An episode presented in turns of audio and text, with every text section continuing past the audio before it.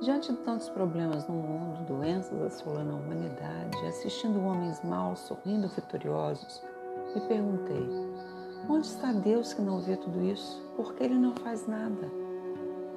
Entrei em crise, queria respostas, entender os porquês de Deus e logo comecei a observar a natureza. O sol que acorda o dia com sua luz e aquece as manhãs com seu calor, muitas vezes imperceptível. Uma lua que muda de fases a cada semana e que se mostra tímida ou esplêndida numa noite limpa com estrelas a brilhar. Vi nuvens dançantes formando todo tipo de figura e se mostrando rebelde ao vento quando carregada de chuva. Trovões e relâmpagos soando ao longe, trazendo seus raios para perto de mim. Vi também o arco-íris, com muitas cores formando uma ponte de um horizonte ao outro, revelando sua beleza rara, frágil e sem igual. Olhei os pássaros, uma infinidade de espécies, canto e encantamento. Seres minúsculos que também voavam sutilmente, fazendo seu trabalho parecer o mais importante do mundo.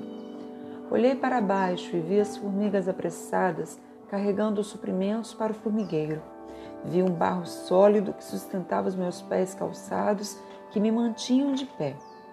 Minhas pernas saudáveis que apoiavam minhas mãos tranquilamente paradas, sustentada por braços fortes, os quais levavam até o meu tronco, ereto, esguio, erguido pela minha cabeça, que observava atenta através dos olhos cada detalhe meu.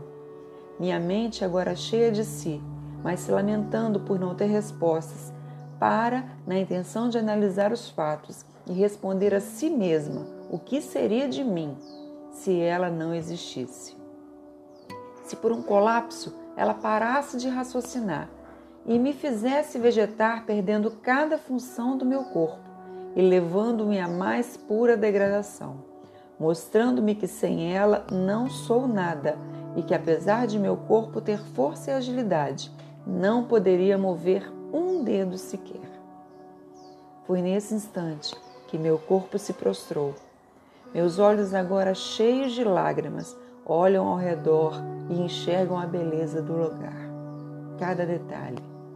E senti uma brisa me tocando e respondendo à minha interrogação. Onde você estava quando lancei os alicerces da terra? Responda-me, se é que você sabe tanto. Quem marcou os limites da terra?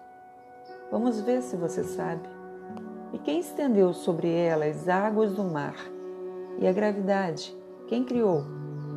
Qual mão segura este planeta de forma tão segura enquanto as estrelas cantam e os anjos se alegram? Se não sabes e nem é capaz de me responder, é porque a ti não foi dado saber e nem entender.